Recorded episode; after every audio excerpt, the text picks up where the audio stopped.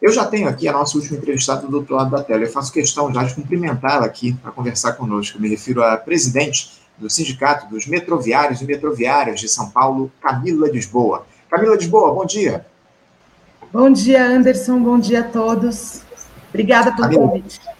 Eu te agradeço, Camila, a tua participação conosco aqui no Faixa Livre. Muito obrigado por você dialogar, se dispor a conversar com a gente aqui no programa, Camila, porque a gente aqui no Faixa Livre acompanhou na, nos últimos, nas últimas semanas as repercussões dessa greve de vocês, metroviários aí em São Paulo, que durou dois dias por uma série de reivindicações. O governador do estado, Tarcísio de Freitas, ele prometeu algumas, algumas coisas lá à categoria, inclusive o abono salarial que vocês não recebem há três anos. Só que, lamentavelmente, os efeitos, Camila, desse movimento paredista de vocês não ficaram restritos ao campo trabalhista.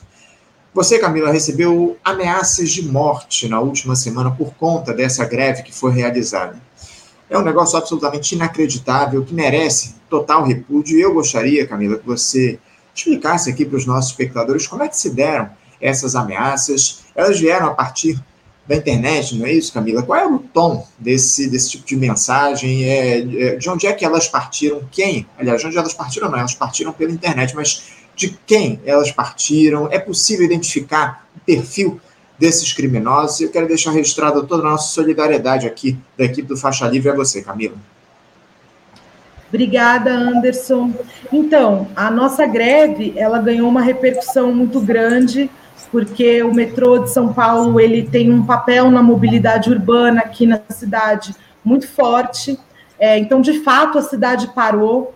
É, além, a, a nossa reivindicação central era o pagamento do abono salarial e tudo mais, mas a gente sempre é, coloca como alternativa à greve a realização da catraca livre, por quê? Porque a nossa greve, a gente sabe que ela tem um impacto sobre os passageiros e a gente não quer prejudicar os passageiros, a gente quer ter o direito de lutar.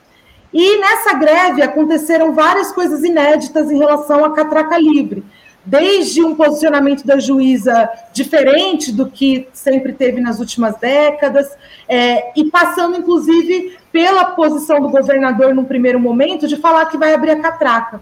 Só que, na verdade, ele fez uma. ele mentiu ele falou para a população que abria catraca e na justiça ele foi atrás de um mandado de segurança para não abrir a catraca. E a gente conseguiu provar isso para a imprensa, para toda a população, porque a gente mostrou que na hora que ele tinha topado abrir as catracas, a gente foi para os nossos postos de trabalho, estava todo mundo preparado para atender a população com a catraca aberta. E a gente registrou tudo isso, mostrou, ficou muito claro, ficou, ficou muito escancarado que o Tarcísio mentiu, que ele não estava é, nem aí para os metroviários e nem aí para a população. O Tarcísio é um governo de extrema-direita. Ele foi eleito aqui em São Paulo na onda né, da força bolsonarista. Embora o Bolsonaro tenha perdido a eleição é, é, federal, essa onda bolsonarista ela é, ela é, muito forte, né? Ganhou estados importantes, como aqui São Paulo, e mandatos parlamentares e tudo mais. E essa onda ela é caracterizada por muito ódio, né? Por muita raiva, por muita, muito discurso antitrabalhador, anti-movimento, anti-greve. Então, o que aconteceu é que eu, eu como estou na presidência do sindicato, é, apareci em vários jornais de televisão falando sobre a greve, é, e eu é, sofri uma onda de ataques é, nas redes sociais. Não só eu, outros dirigentes do sindicato também, a própria entidade sindical, né? É, teve e-mails de ameaça à entidade, né, à sede da entidade, é, teve perfis de vários diretores do sindicato, meu e de outros diretores, circulando no, nos grupos bolsonaristas, então tinha um print da minha página no Instagram que circulou bastante entre as redes bolsonaristas. Teve um cara que nem se escondeu, assim, ele compartilhou o meu perfil do Twitter e falou que eu era responsável do caos em São Paulo. É, e todas essas essa campanha de ódio, ela é, questionava o método de mobilização dos tra trabalhadores, a greve, questionava as reivindicações dos trabalhadores e defendia a privatização. Então, um discurso, inclusive, bem alinhado ao do governador do estado, porque o Tarcísio, desde que ele assumiu aqui, ele tem falado que vai privatizar tudo: metrô, trem, Sabesp, a água e tudo mais. É, então, nessa onda, dentro dessa onda, eu recebi três mensagens no meu Instagram, pelo direct, né, mensagens particulares, falando do tipo assim: se você continuar o que você está fazendo, você vai morrer. E, e, esses perfis que me mandaram essas mensagens, eles já tinham me mandado mensagens antes falando assim: privatiza tudo. Então, o que dá para a gente caracterizar é que não era, não era um passageiro que estava bravo, que não conseguiu pegar o metrô e foi lá me xingar e falar alguma besteira. Também seria grave se, se fosse assim, né? Se me ameaçasse de morte por causa disso, também seria grave. Mas é possível a gente caracterizar um perfil político das pessoas que me mandaram essas mensagens e também das pessoas que compartilharam os nossos perfis, meu, de outros diretores, né, que são perfis associados ao discurso de ódio, ao discurso antitrabalhador, ao discurso privatista, que a gente viu tomar conta do Brasil nos últimos anos e que venceu a eleição em São Paulo. É um discurso que venceu a eleição aqui em São Paulo. Tá claro, né, Camila, de, de onde partiram essas mensagens, qual é o interesse dessa turma aí que enviou essas ameaças a você, enfim, outros membros aí do, do Sindicato dos Metroviários. A gente cobriu aqui muito de perto toda essa mobilização de vocês aqui na, na semana passada. Conversamos com o vice-presidente do sindicato aqui no nosso programa. Agora, o, o, Camila, você evidentemente já registrou ocorrência em relação a essas ameaças, né? As investigações aí para tentar identificar esses criminosos, elas já começaram. Já começou a investigação. É, primeiro fiz um BO eletrônico no, no sábado, é, logo depois da greve, que foi quando eu vi a primeira mensagem. Como era sábado, fiz um BO eletrônico. E aí, na quarta-feira passada, a gente foi na delegacia, foi na divisão de intolerância e demonstrou, né? Mostrou as mensagens, mostrou também a onda de mensagens de ódio. Teve várias mensagens de ódio. Quem quiser ver, vai lá no meu Instagram e ver os, as postagens sobre a greve tem uma onda de mensagens de pessoas que defendem a privatização, fala que grevista é vagabundo, e são pessoas que depois você entra no perfil, tá lá a bandeirinha do Brasil, tá lá toda aquela identificação com, com, com, com a extrema-direita do Brasil, né?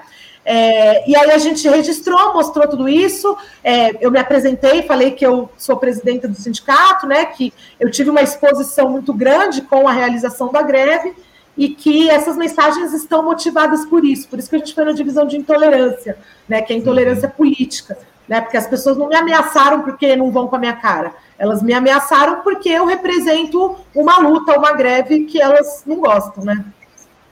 É, é aquele, é aquele típico perfil que a gente conhece bem, né, Camila? Esse, esse pessoal aí bolsonarista que tem a bandeirinha do Brasil lá entre, entre as suas imagens, enfim, bom, travou aqui a, a imagem da Camila. Não sei se ela está me ouvindo agora, a gente está com um pequeno probleminha aí. Ah, você me ouve, é porque a tua imagem travou aqui, mas você está me ouvindo, é isso que importa. Agora, o, o Camila, me diz uma coisa. O, o, governador de São Paulo, Tarcísio de Freitas, ele já se posicionou em relação a essas ameaças que você sofreu? Já houve alguma mensagem repudiando essas agressões? Ele ou algum assessor já entrou em contato com vocês aí do sindicato para prestar solidariedade?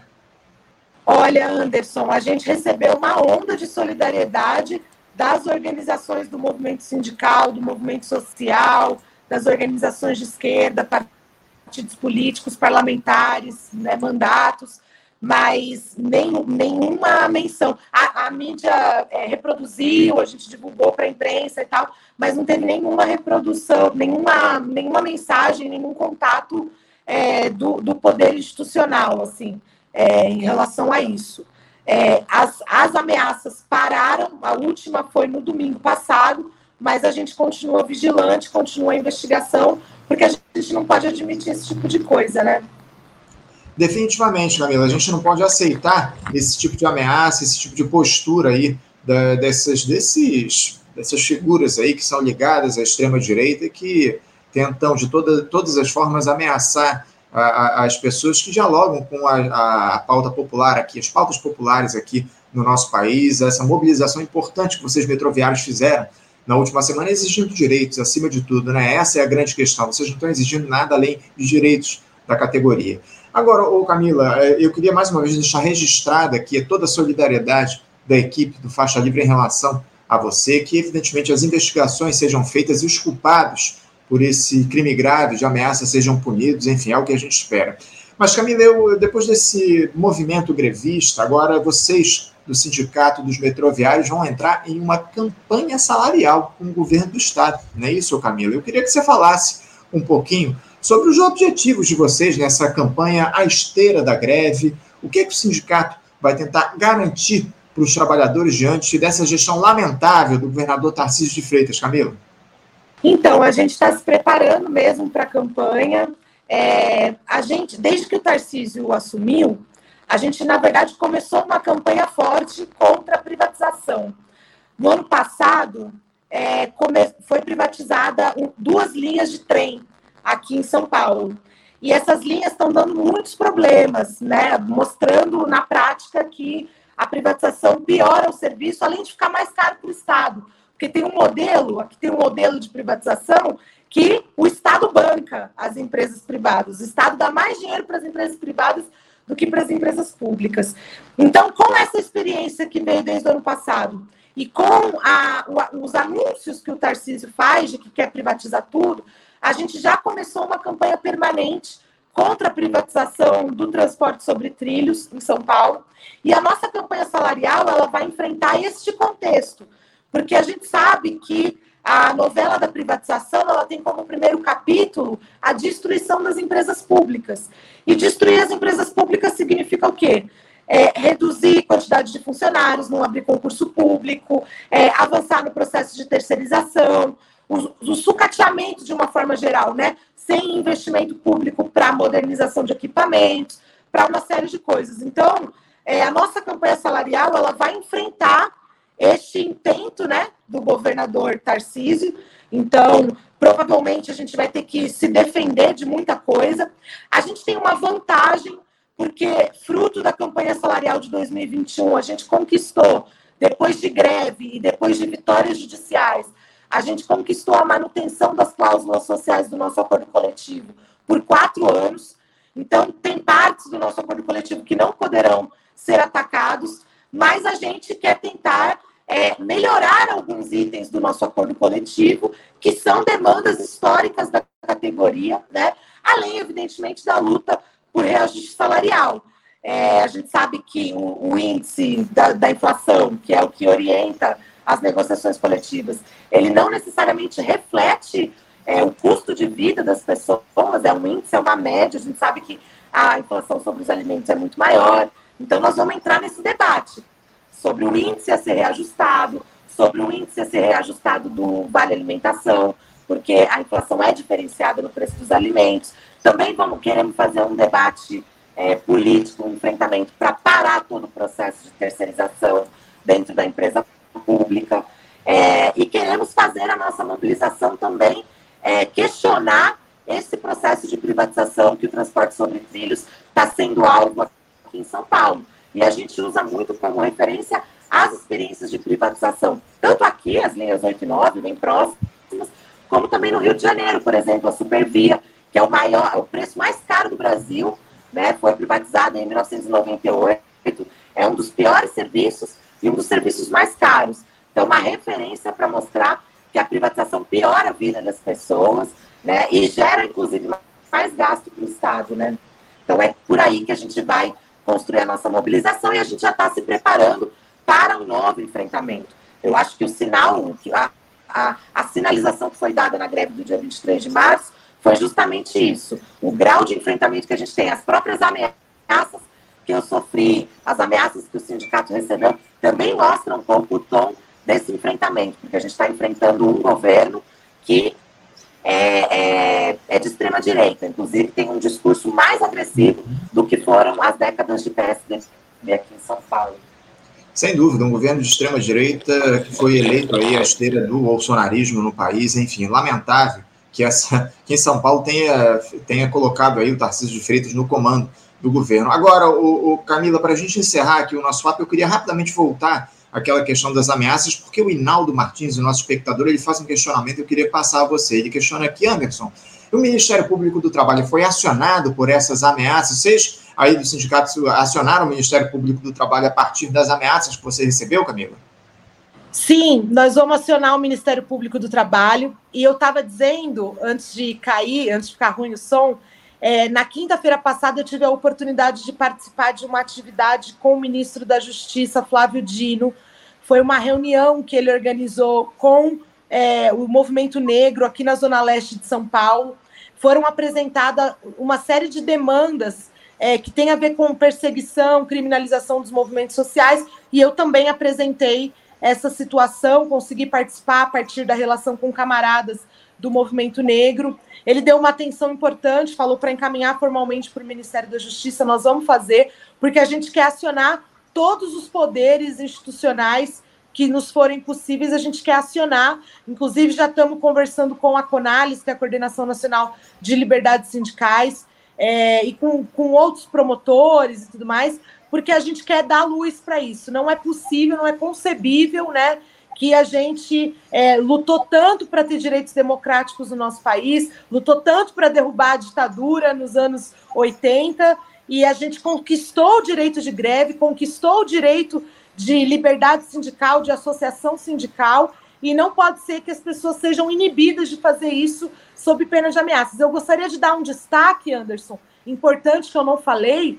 Eu sou é a primeira vez que uma mulher preside o Sindicato dos Metroviários de São Paulo. Nunca aconteceu. Greve, a gente já fez milhares de greves. Nós somos uma categoria que tem é, uma, uma grande atividade grevista, uma categoria de muita luta, de muita organização, e nunca teve ameaça de morte sobre dirigentes sindicais. Eu acho que tem um conteúdo misógino também nessas ameaças. É, eu, é, eu sofri essas ameaças diretamente, né? Também tiveram diretores que sofreram, mas não foi diretamente. Eu acho que também tem um conteúdo misógino que é característico dessa extrema-direita, que infelizmente ganhou força no nosso país. Muito bem lembrado, Camila. É, tá claro aí que há um, um conteúdo misógino nessas ameaças que você sofreu. A gente lamenta tudo isso e a gente espera, acima de tudo, Camila, que os responsáveis por essas ameaças sejam, sejam identificados, sejam punidos acima de tudo. Camila, mais uma vez, toda a nossa solidariedade aqui do Faixa Livre para você por conta desse, desse caso grave aí que você, do qual você foi vítima nesses últimos dias. E a gente espera mais uma vez que tudo seja esclarecido. Muito obrigado pela sua presença, toda a força a vocês, metroviários metroviárias aí de São Paulo, nessa luta de vocês. E a gente certamente vai voltar a conversar ao longo dos próximos, das próximas semanas, dos próximos meses, para saber a, a, como é que anda a negociação de vocês, esse acordo, dessa campanha salarial vai se iniciar ao longo das próximas semanas. Muito obrigado, Camila, pela tua participação. Um bom dia para você e um abraço forte. Obrigada, eu que agradeço. Desculpa a crise técnica, mas valeu, obrigada. E ó, nós estamos firmes, nós não vamos nos calar. Essas ameaças não vão nos calar. A luta continua de cabeça erguida e vamos firme. É isso. Obrigado, Camila. Um abraço para você. Até a próxima. Conversamos aqui com Camila Lisboa. Camila, que é presidente do Sindicato dos Metroviários e Metroviárias lá de São Paulo, e falou a respeito dessas ameaças graves que ela sofreu, lamentavelmente, nos últimos dias, depois da greve que foi realizada pela categoria no final da semana retrasada. Bom, gente, vamos encerrando a edição do Faixa Livre desta segunda-feira. Quero agradecer muito a participação de todos vocês. Muito obrigado pelas mensagens aqui no nosso programa. E na amanhã, a partir das 8 da manhã, estaremos de volta com mais uma edição do nosso Faixa Livre. Muito obrigado a todos vocês pela, pela audiência. Um bom dia a todos, um abraço e até amanhã. Você, ouvinte do Faixa Livre, pode ajudar a mantê-lo no ar. Faça sua contribuição diretamente na conta do Banco Itaú, agência 1964, conta corrente 03004 dígito 1. Essa conta encontra-se em nome da Associação de Funcionários do BNDES, a AFBNDES, uma das nossas entidades patrocinadoras, mas seus recursos são destinados exclusivamente para o financiamento do nosso programa. Você pode fazer a sua doação de qualquer valor utilizando também a nossa chave Pix, que é ouvinte@programafaixalivre.com.br. Sua contribuição é fundamental para a manutenção desta trincheira radiofônica no ar.